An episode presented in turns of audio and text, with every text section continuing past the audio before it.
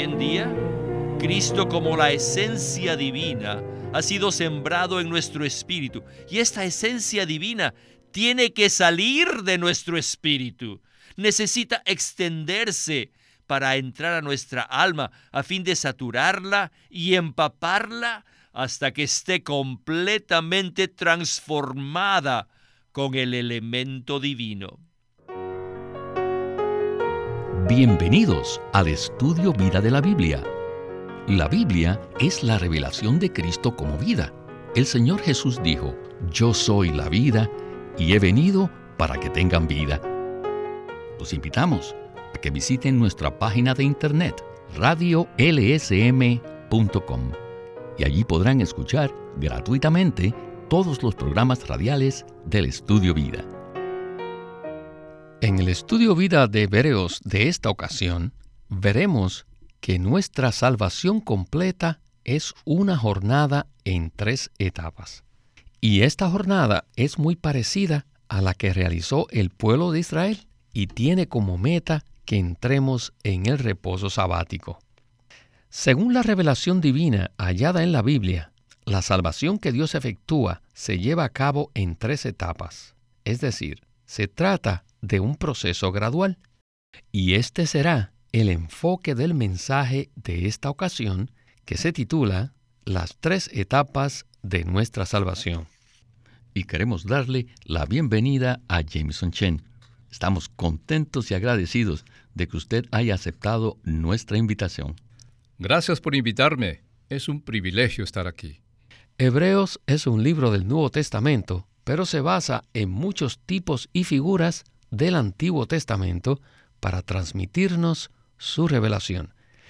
Y en este mensaje vamos a recordar el éxodo del pueblo de Israel hacia la tierra prometida. ¿No le parece, Jameson? Necesitamos comprender que hay tres etapas en nuestra relación con el Señor. Sin embargo, muchas veces quedamos atascados en una o dos de estas etapas y no nos damos cuenta de que Dios tiene algo más para nosotros. Y esto se ve en el tipo de los hijos de Israel al salir de Egipto. Ellos ingresaron al desierto, luego pasaron por el desierto y finalmente entraron a la buena tierra, a la meta de la salvación de Dios. Esta es una inmensa verdad en la cual tenemos que profundizar. Muy cierto, Jameson. Todos nosotros conocemos la historia del pueblo de Israel, pero no la conocemos bajo la revelación maravillosa con la cual la veremos hoy. Iniciemos el primer segmento de este estudio Vida de Hebreos con Witness Lee. Adelante. De acuerdo a toda la revelación de la Biblia, la salvación de Dios se lleva a cabo en tres etapas. La salvación es un proceso gradual. Todos hemos visto en la Biblia que los hijos de Israel iniciaron una travesía que involucró tres lugares, Egipto, el desierto y la buena tierra de Canaán. Esta historia del Antiguo Testamento es una tipología que nos muestra las tres etapas de la plena salvación que Dios efectúa en el Nuevo Testamento los hijos de Israel no participaron de toda la salvación de Dios en el mismo lugar, sino en tres lugares. Primero fueron salvos en Egipto, y allí fueron salvos del juicio eterno de Dios, y también fueron salvos de la tiranía egipcia. Ellos comieron la Pascua y cruzaron el Mar Rojo. En la Pascua, al comer el Cordero Pascual, el juicio de Dios pasó sobre ellos y al cruzar el Mar Rojo se escaparon de la esclavitud de Egipto y lo hicieron de una forma completa. Ellos fueron salvos, pero si observamos este cuadro cuidadosamente, veremos que ellos habían sido salvos solo un 33% de la salvación completa que Dios efectúa. Aunque ellos habían sido salvos del juicio de Dios y de la esclavitud de Faraón, pero ¿qué tal del propósito eterno de Dios? ¿Qué tal de la expresión de Dios? ¿Y qué pasaría con el señorío o el dominio de Dios? Esto todavía no se podía ver con el pueblo de Israel, debido a que el tabernáculo todavía no había sido edificado y el gobierno divino de Dios aún no había sido establecido en la tierra. El pueblo de Dios no podía expresar ni representar a Dios porque no habían cumplido nada en cuanto al propósito eterno de Dios. Por tanto, ellos necesitaban más de la salvación de Dios. Después que los israelitas fueron salvos de Egipto, ellos fueron conducidos a otra etapa, donde podían disfrutar de la salvación de Dios de una manera más avanzada. Ellos habían comido la carne del Cordero Pascual y también comieron los panes sin levadura, pero todavía no habían llegado a comer el maná celestial, ni tampoco habían bebido el agua de la roca hendida. Ellos habían tenido ciertas experiencias del dulce disfrute de Cristo, pero eso era solo el comienzo. Ellos tenían que disfrutar más de Cristo. Por eso fueron introducidos a la segunda etapa, la cual está tipificada por el segundo lugar, que es el desierto. Egipto representa el mundo y el desierto representa nuestra alma divagante. Cuando creímos en el Señor, fuimos salvos, fuimos regenerados en nuestro espíritu e interiormente disfrutamos del gozo que trae el perdón de los pecados. Y después de eso, empezamos a vagar en la vida de nuestra alma. El pueblo de Israel disfrutó del maná celestial y bebió del agua viva en el desierto, los cuales son cuadros tipológicos de Cristo. Después de vagar por el desierto, ellos cruzaron las aguas del río Jordán y entraron a la tercera etapa de su salvación, ellos entraron a la buena tierra de Canaán. Allí, en la buena tierra, pudieron disfrutar algo más, el rico producto de la tierra de Canaán. Jimison, la mayoría de los niños que han pasado por la escuela dominical están familiarizados con la historia acerca de Moisés liderando al pueblo de Israel a salir de Egipto y apartarse de Faraón. Sin embargo, como un tipo de nuestra propia experiencia de salvación, ¿podría usted decirnos cuál es el peligro de detenernos en este punto en nuestra vida cristiana? Creo que los radioyentes deberían tener cierta especie de conmoción al oír que quizás solo han sido salvos en una tercera parte o que en realidad ni siquiera han completado esa tercera parte de su salvación. Es realmente trágico ver a personas redimidas que han experimentado la sangre de Jesús, que han experimentado la fe en el Cordero, pero que todavía están en el mundo, que todavía están bajo la esclavitud de Satanás y que todavía llevan a cabo las cosas según la cultura del mundo. Esto me recuerda las palabras de Pablo en Efesios capítulo 4, versículos 17 a 21, donde él dice lo siguiente, Esto pues digo y testifico en el Señor, que ya no andéis como los gentiles, que todavía andan en la vanidad de su mente, teniendo el entendimiento entenebrecido, ajenos a la vida de Dios, por la ignorancia que en ellos hay, por la dureza de su corazón, los cuales, después que perdieron toda sensibilidad, se entregaron a la lascivia para cometer con avidez toda clase de impureza.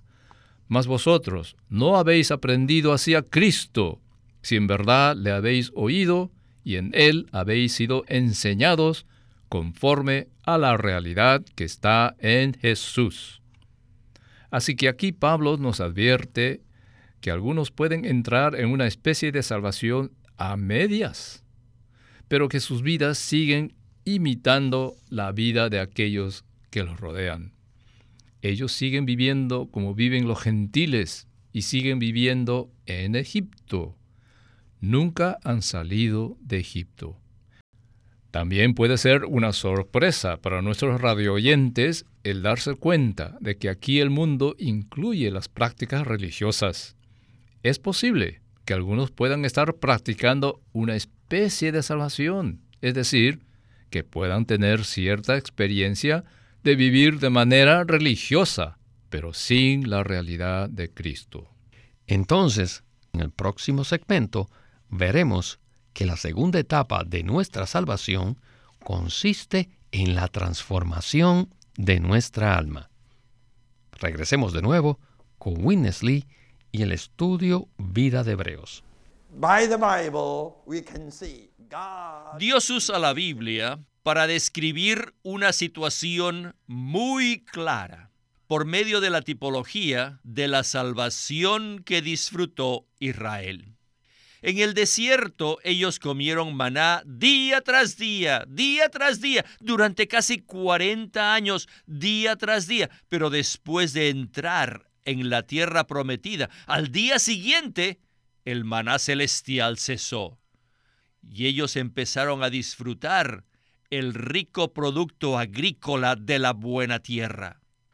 Todo esto son tipos de las riquezas de Cristo todo el rico disfrute de Cristo en las tres etapas de la salvación, ¿era para qué? Era para subyugar la buena tierra y para edificar el templo.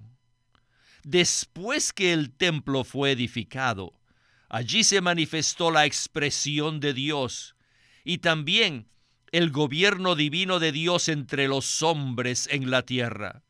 Por tanto, la salvación completa que Dios efectúa con el rico disfrute de Cristo es para qué? Para obtener el reposo sabático, es decir, para que Dios tenga la expresión de Dios y el reino de Dios. Donde quiera que se encuentre la expresión de Dios con su reino, allí está el reposo sabático. Las tres etapas de la salvación de Dios son para su expresión y su reino, para que Dios pueda obtener un verdadero descanso con su pueblo, el pueblo que ha sido salvo. Ahora hablemos de nosotros mismos. Podemos ver que la salvación completa que Dios efectúa es 100% de acuerdo a la tipología de la salvación del pueblo de Israel. Dicha salvación se lleva a cabo en tres etapas o en tres lugares, que son las tres partes de nuestro ser. Inicialmente experimentamos la salvación al ser perdonados de nuestros pecados y separados del mundo.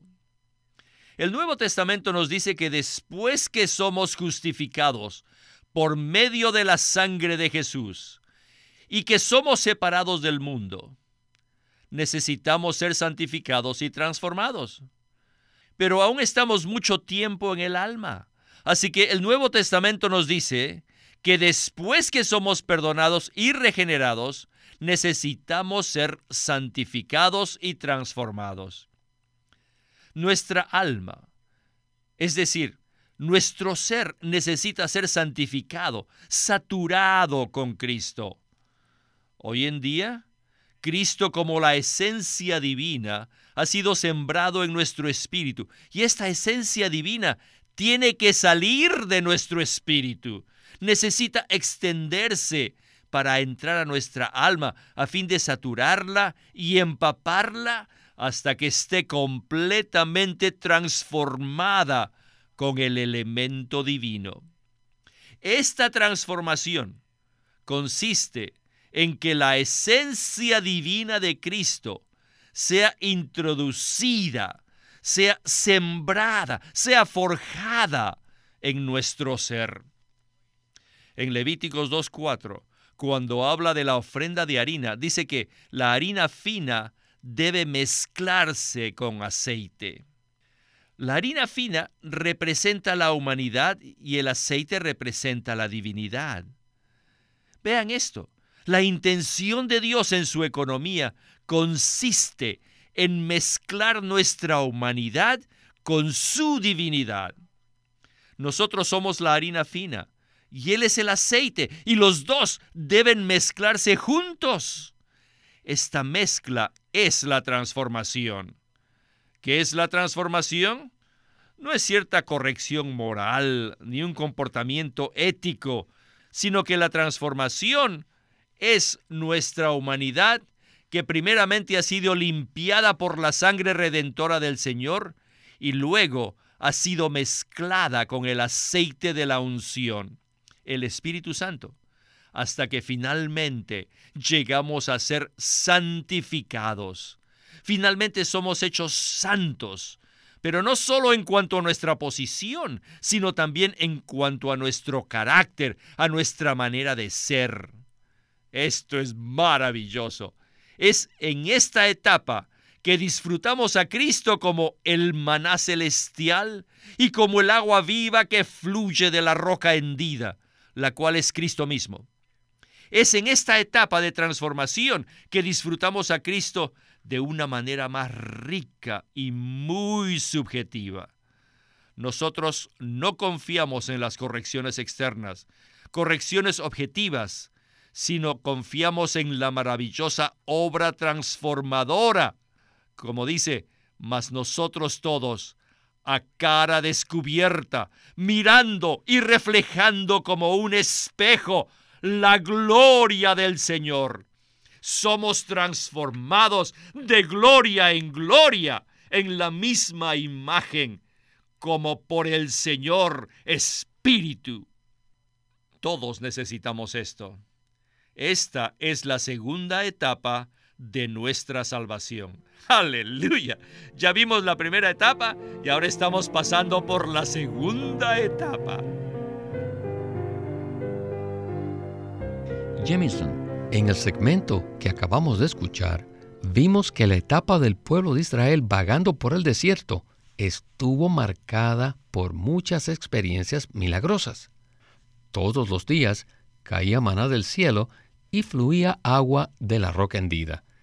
Entonces quisiera preguntarle, ¿cuál debe ser nuestra experiencia en la segunda etapa de nuestra salvación? Es realmente interesante e inspirador ver cuál es el verdadero propósito de Dios en este asunto de la salvación de nuestra alma. Es decir, existe la posibilidad de que hayamos pasado absolutamente por la primera etapa de la salvación de Dios. Y quizás no solo hemos sido redimidos y comprados por la sangre de Cristo, sino que quizás también hemos salido de Egipto. Y ahora es posible que estemos en algún lugar del desierto. Es decir, ahora vivimos en nuestra alma. Y hacemos todo de acuerdo a lo que entendemos, según lo que pensamos, en lugar de disfrutar realmente de este rico Cristo, al comer el maná, al cambiar nuestra dieta y al beber del agua viva que sale de la roca hendida. Por medio de disfrutar todo esto, experimentaremos un cambio en lo que somos y seremos transformados en nuestra alma. Nuestra alma tiene que llegar a ser santa, no solo en posición, sino también en nuestra manera de ser. Nuestra manera de ser la forma en que pensamos, en que sentimos y en que decidimos tienen que ser saturadas de Cristo. Tiene que haber un cambio en lo que somos. Y esto equivale a la salvación de Dios que opera en la segunda etapa.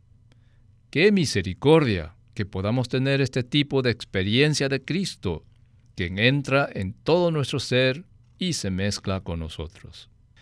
Esta palabra mezcla es muy importante para que nos demos cuenta de que la intención de Dios no solo es simplemente influir en nosotros.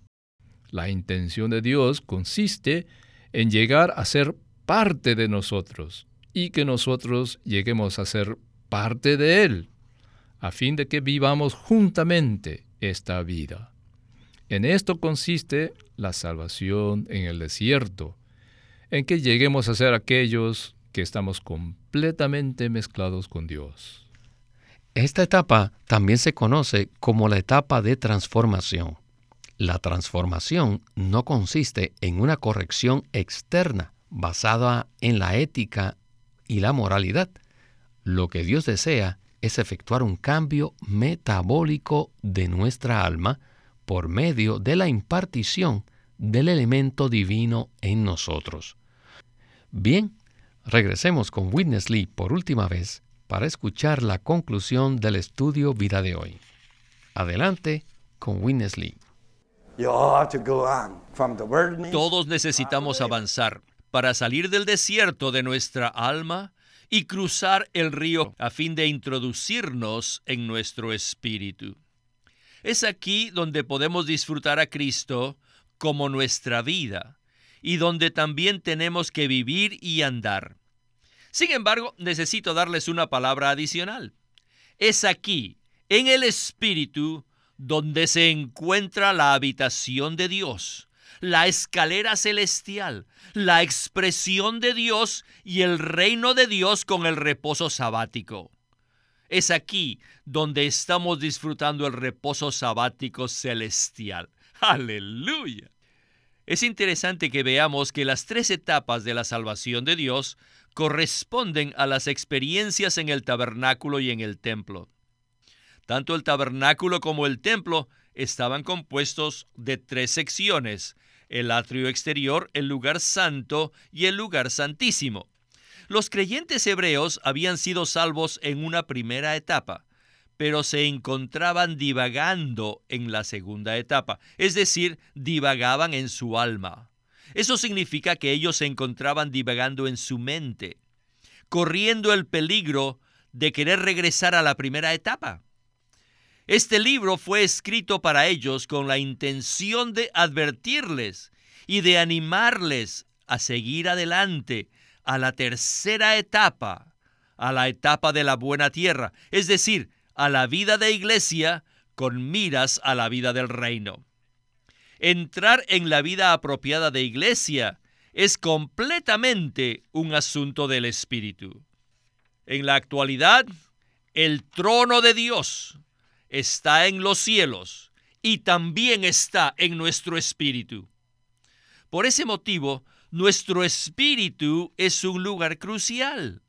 En nuestro espíritu se encuentra la habitación de Dios. Allí está la escalera celestial. Allí está la puerta del cielo. Allí está el trono de Dios y ese es el lugar santísimo. Es en el Espíritu que disfrutamos la vida de iglesia y estamos en el reposo sabático, el cual nos introducirá en el reposo del reino venidero. No puedo más que exclamar Gloria al Señor por nuestro espíritu humano. El destino del pueblo de Israel era la buena tierra, y ese es un tipo que nos muestra que nuestro destino es el espíritu. ¿Podría usted decirnos qué significa que Dios desea introducirnos en nuestro espíritu? Bueno, vemos que la meta de la salvación completa de Dios es que entremos en la buena tierra de Canaán. Aleluya. Que entremos en la experiencia completa de Cristo. Otro aspecto es el tabernáculo. El hermano Lee indica que la experiencia en Egipto corresponde al atrio, es decir, al altar donde recibimos la salvación de Dios quitando nuestros pecados, donde recibimos la redención de Dios mediante la sangre. Luego entramos en el lugar santo.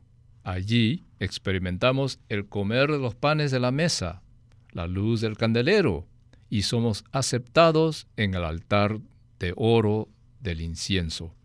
Pero la meta es que entremos en el lugar santísimo, en la presencia de Dios. Allí tenemos el hablar de Dios y tenemos el trono de Dios. Allí tenemos la experiencia de disfrutar del maná escondido. Allí también tenemos la gloria Shekinah de Dios que resplandece. Esta es la meta de Dios. La entrada a este lugar se alcanza a través de la palabra santa de Dios que opera en nosotros. Y es realmente significativo que en el capítulo 4 de Hebreos, el versículo 11 indica nuestra necesidad y el versículo 12 indica nuestra solución. Y esa es la palabra de Dios, que es viva y eficaz y más cortante que toda espada de dos filos, y que penetra hasta partir o dividir el alma y el espíritu. Así que aquí esa palabra eficaz en Hebreos 4:12 es la clave para la experiencia de entrar en el lugar santísimo. Debemos aprender lo que es conocer a Cristo como espíritu. Debemos saber cuál es la diferencia entre esa experiencia de Cristo y el vivir en nuestra alma, a fin de que ahora vivamos en la realidad de la presencia de Dios en la realidad de su trono, en el disfrute de su persona, que ahora opera en nuestro interior. Este cuadro acerca del pueblo de Israel y su jornada hacia la tierra prometida, como un tipo que nos muestra la salvación completa que Dios efectúa en nosotros, es maravilloso. En la primera etapa salimos de Egipto, es decir, del mundo. En la segunda etapa somos transformados en nuestra alma. Y en la tercera etapa, somos introducidos en el Espíritu, donde se encuentra la habitación de Dios, la escalera celestial, la puerta del cielo, el trono de Dios y el lugar santísimo. Gloria al Señor por la salvación completa que lleva a cabo en nosotros. Jemison, muchas gracias por su visita y por sus comentarios y esperamos que pueda regresar pronto. Es un gozo participar en el programa. Este es Víctor Molina haciendo la voz de Matt Miller, Jameson Chen la de Gary Kaiser y Walter Ortiz la de Winnesley.